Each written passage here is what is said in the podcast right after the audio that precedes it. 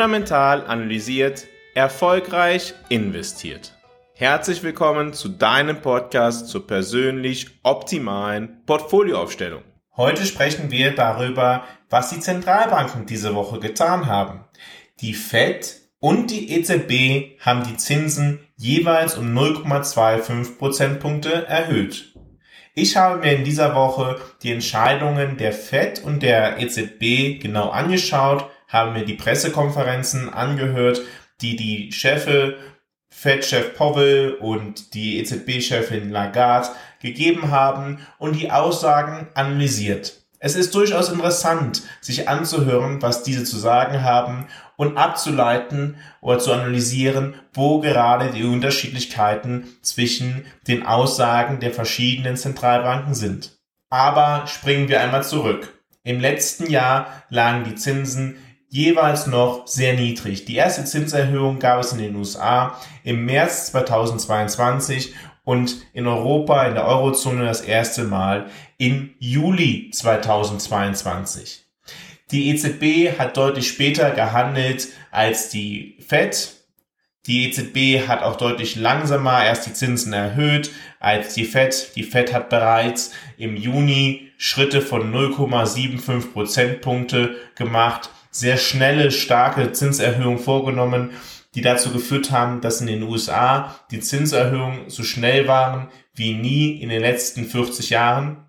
In der Eurozone danach, nachdem die EZB erst langsam begonnen hat, hat die EZB das Tempo aber auch rasch zügig angezogen und hat auch die schnellsten Zinserhöhungen vorgenommen seit den 80er Jahren, wenn man halt ja die Deutsche Bundesbank vergleicht mit der EZB jetzt.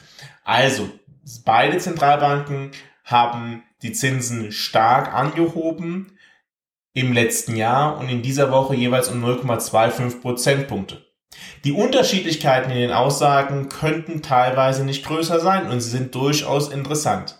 Während in den USA darüber gesprochen wurde, ob das jetzt die letzte Zinserhöhung gewesen ist oder nicht und der Fed-Chef Powell sich dazu ja nicht so wirklich äußern wollte und nur gesagt hat, ja, das ist datenabhängig, es hängt davon ab, wie die Inflation sich entwickeln wird, wie andere Daten sich entwickeln werden. Er äußerte sich die EZB-Chefin Lagarde recht eindeutig und sagte, nein, wir machen hier keine Pause, wir machen weitere Zinsschritte in der Folge. Also deutlich unterschiedliche Aussagen. Allerdings muss man sich auch vergegenwärtigen, dass der Leitzins in den USA jetzt bei 5,25% liegt und in der Eurozone nur bei 3,75%. Das heißt, in den USA wurde bereits deutlich stärker an der Zinsschraube gedreht und die USA haben deutlich früher angefangen. Es ist wichtig zu betonen, dass nicht nur die Höhe des Zinses entscheidend ist, sondern auch wie lange dieser bereits wirkt weil Zinserhöhungen wirken gewöhnlich erst mit einer zeitlichen Verzögerung. Und so länger Zinsen höher sind, desto stärker wirken sie auf das Wirtschaftsleben insgesamt, auf die Entwicklung einer Volkswirtschaft, auf das Wachstum einer Volkswirtschaft, auf die Inflationsentwicklung in den jeweiligen Volkswirtschaften. Und vergegenwärtigen wir uns auch, dass Zinsen oder geldpolitische Änderungen gewöhnlich erst zwölf Monate später wirken. In den USA hat man im März 2022 mit einer kleinen Zinserhöhung von 0,25 Prozentpunkten angefangen. Diese wirkt also bereits jetzt schon. In der Eurozone wirken die Zinsen jedoch noch nicht vollständig, da die erste Zinserhöhung erst im Juli 2022 von der EZB vorgenommen wurde. Trotzdem wurden beiden Chefen die Frage gestellt, ist denn das aktuelle Niveau der Zinsen bereits restriktiv oder ist es nicht? Der Fed-Chef Powell antwortete auf diese Frage, das weiß ich gar nicht, das werden wir sehen müssen. Die Chefin der EZB hingegen sagte ganz eindeutig ja. Das haben wir gesehen in der Befragung der Banken. Wir haben gesehen, dass die Kreditnachfrage deutlich niedriger ist, dass die Banken restriktiver Kredite vergeben, also auch das Kreditangebot niedriger ist. Und der einzige Grund, der dafür meistens genannt wird, tatsächlich die Zinsentwicklung ist. Das heißt, die EZB geht davon aus, dass sie bereits in einem restriktiven Bereich ist. Trotzdem will sie noch weitere Zinserhöhungen vornehmen. Es sagt uns allerdings auch, dass der Status der europäischen Wirtschaft, die Profitabilität, die Rentabilität europäischer Unternehmen deutlich schwächer ist als die amerikanischer Unternehmen. Da in den USA ja die Zinsen bereits deutlich höher sind und der Fed-Chef Powell sagt, er wüsste noch gar nicht, ob es jetzt restriktiv ist oder nicht. Die EZB-Chefin allerdings bei einem deutlich niedrigeren Zinsniveau sagt, ja, es ist schon restriktiv. Und denken wir daran, dass das Zinsniveau in der Eurozone erst viel später als in den USA erhöht worden ist. Also interessante Insights, die wir diese Woche bekommen haben von den Chefs der Zentralbanken. Doch wieso erhöhen denn beide Zentralbanken weiterhin die Zinsen, obwohl doch viele Faktoren schon dafür sprechen, dass sich die Inflation deutlich reduziert? Fundamental analysiert ist dein Partner auf deinem Weg zu deiner persönlich optimalen Portfolioaufstellung. Mit einem strukturierten Prozess begleitet Fundamental analysiert dich auf deinem Weg zu deinem persönlich optimalen Portfolio. Bei Fundamental analysiert sind wir davon überzeugt, dass jeder Mensch ein persönlich optimales Portfolio benötigt. Auch du. Wenn du dich dafür interessierst, deine Chancen zu nutzen, um deinen Zielen näher zu kommen, geh jetzt auf fundamentalanalysiert.com Schau dir an, wie fundamental analysiert arbeitet und vereinbare ein kostenloses Erstgespräch. Fundamental analysiert arbeitet unabhängig von Banken oder von Vorgesellschaften.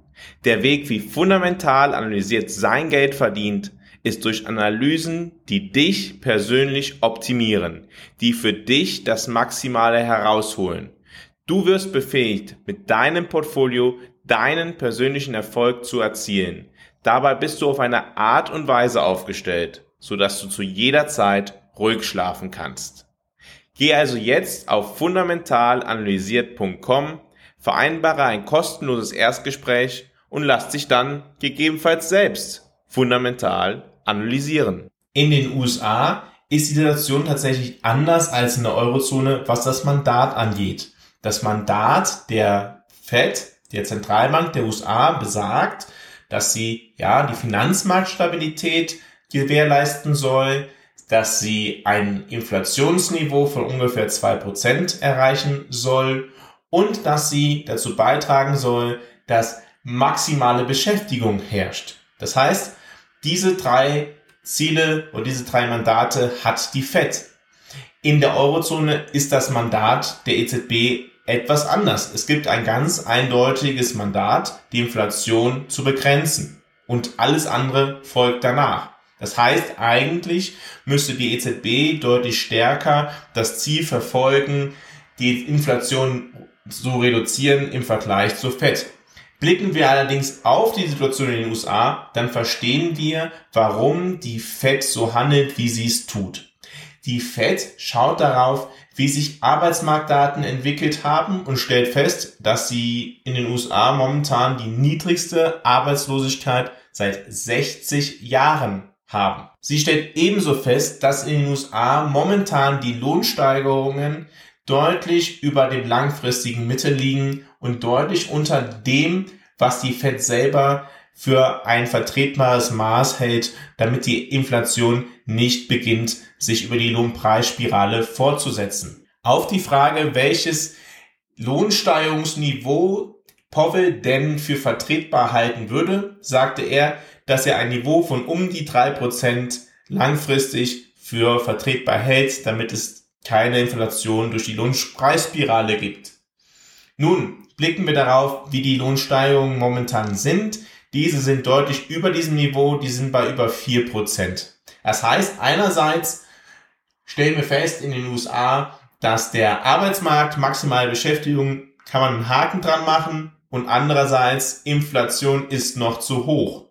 Was ich an diesem Ansatz für kritisch halte, ist, dass der Blick vor allem auf nachlaufenden Faktoren wie dem Arbeitsmarkt oder der Inflationszahl sich orientiert und die meisten Zinserhöhungen noch nicht die vollen Wirkungen auf das Wirtschaftsleben haben konnten. Das heißt, wir wissen noch gar nicht, ob diese Zinserhöhungen nicht bereits ausreichend gewesen sind, um die Inflation zu begrenzen.